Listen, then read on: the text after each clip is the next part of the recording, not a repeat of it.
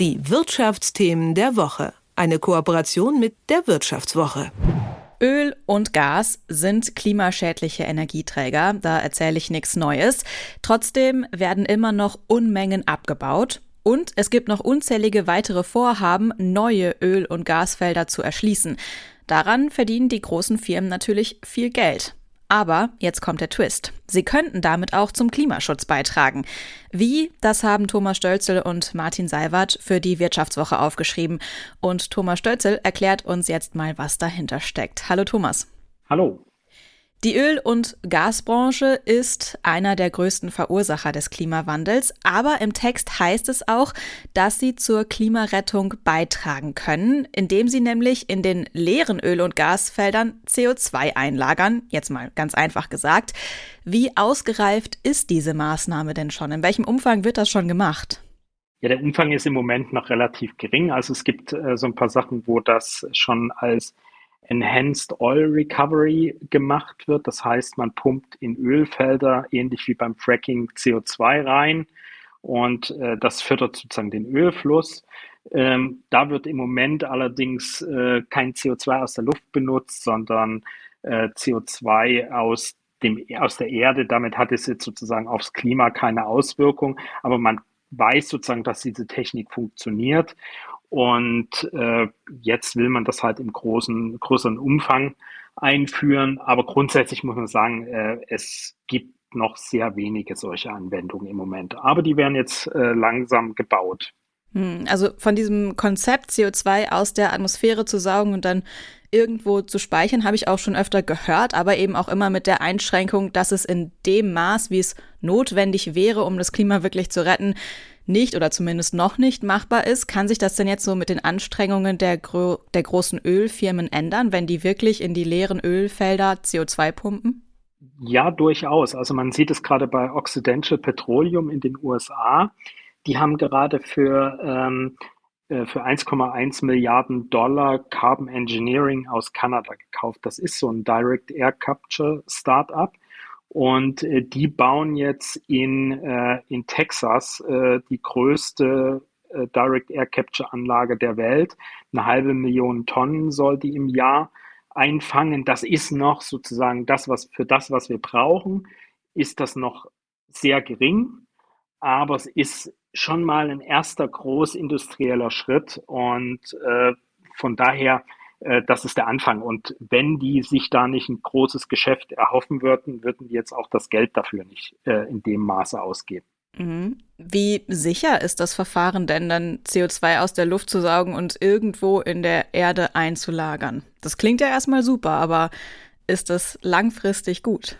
Ja, das ist, äh, das ist eigentlich mittlerweile unbestritten, dass es sicher ist, weil, sag mal, die Lagerstätten, die sind äh, 3000, 4000 Meter tief. Ähm, in der Regel ist ein sehr dichtes Deckgestein drüber.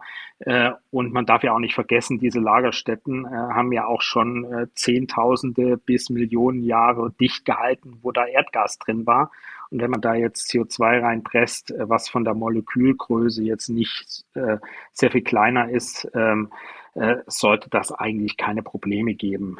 Und also wenn da mal vielleicht an einer Stelle ein bisschen Undichtigkeit ist, äh, dann ist das jetzt auch kein Drama, weil äh, man kann ja auch überkompensieren an der Stelle.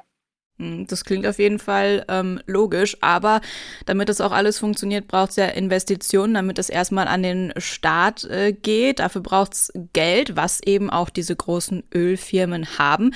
Gibt es denn genügend Anreize für die, dieses Geld auch in klimarettende Projekte zu investieren oder wollen die lieber weitermachen wie bisher, weil sie damit ja in der Vergangenheit auch gut Geld gemacht haben?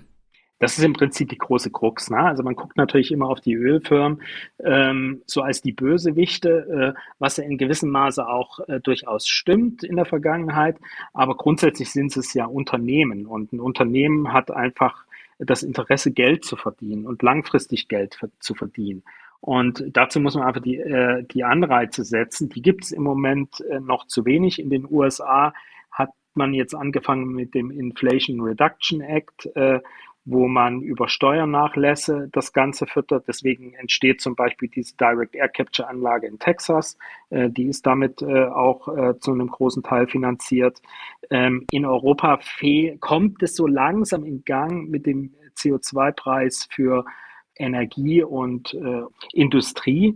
Es ist zum Beispiel die Zementindustrie, äh, die mittlerweile äh, langsam beginnt, äh, über CO2 nachzudenken und die würden dann äh, quasi ihr CO2, was bei der äh, Herstellung von Zement entsteht, an die, ähm, an die ähm, Ölkonzerne übergeben und die wären dann so eine Art Müllabfuhr und würden äh, das CO2 übernehmen und im Boden verpressen und würden dafür natürlich Geld verlangen und würden damit verdienen. Aber dazu braucht es halt äh, einen genügend hohen CO2-Preis, dass quasi diese, dieses Wegspeichern am Ende billiger ist als äh, das äh, Emittieren in die Luft.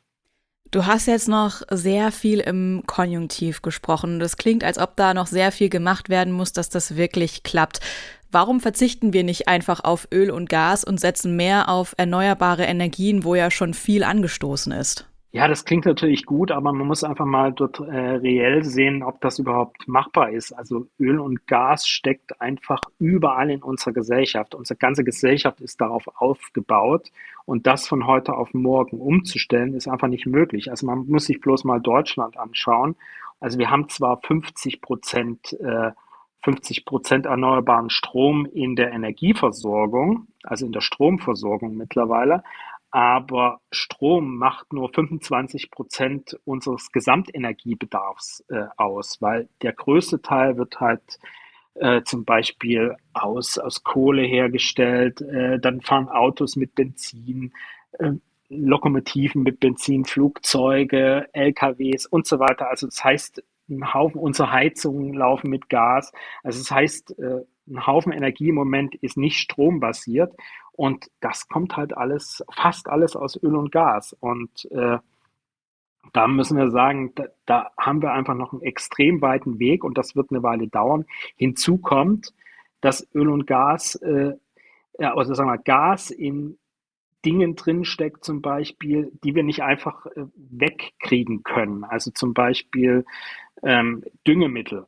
Also wenn man jetzt auf Düngemittel, das haben Leute ausgerechnet, wenn man darauf verzichten würde, auf Stickstoffdüngung, der mit Erdgas hergestellt wird, könnten wir nur vier Milliarden Menschen auf der Welt ernähren. Das heißt, äh, die Hälfte äh, der Weltbevölkerung würde verhungern. Also das sind einfach so reelle Probleme. Wir können nicht von heute auf morgen da raus. Man muss langsam runterfahren. Und wenn man langsam runterfährt, muss man überkompensieren, wenn wir äh, die 1,5 Grad schaffen. Und das schaffen wir nur, indem wir Zeug im Boden wegspeichern sagt Thomas Stölzel von der Wirtschaftswoche. Genaue Zahlen und mehr zu den Verfahren, wie Öl- und Gasfirmen zum Klimaschutz beitragen können, könnt ihr in der neuen Ausgabe der Wirtschaftswoche lesen. Ab heute am Zeitschriftenkiosk oder online. Vielen Dank für das Gespräch, Thomas. Ich danke. Die Wirtschaftsthemen der Woche. Eine Kooperation mit der Wirtschaftswoche.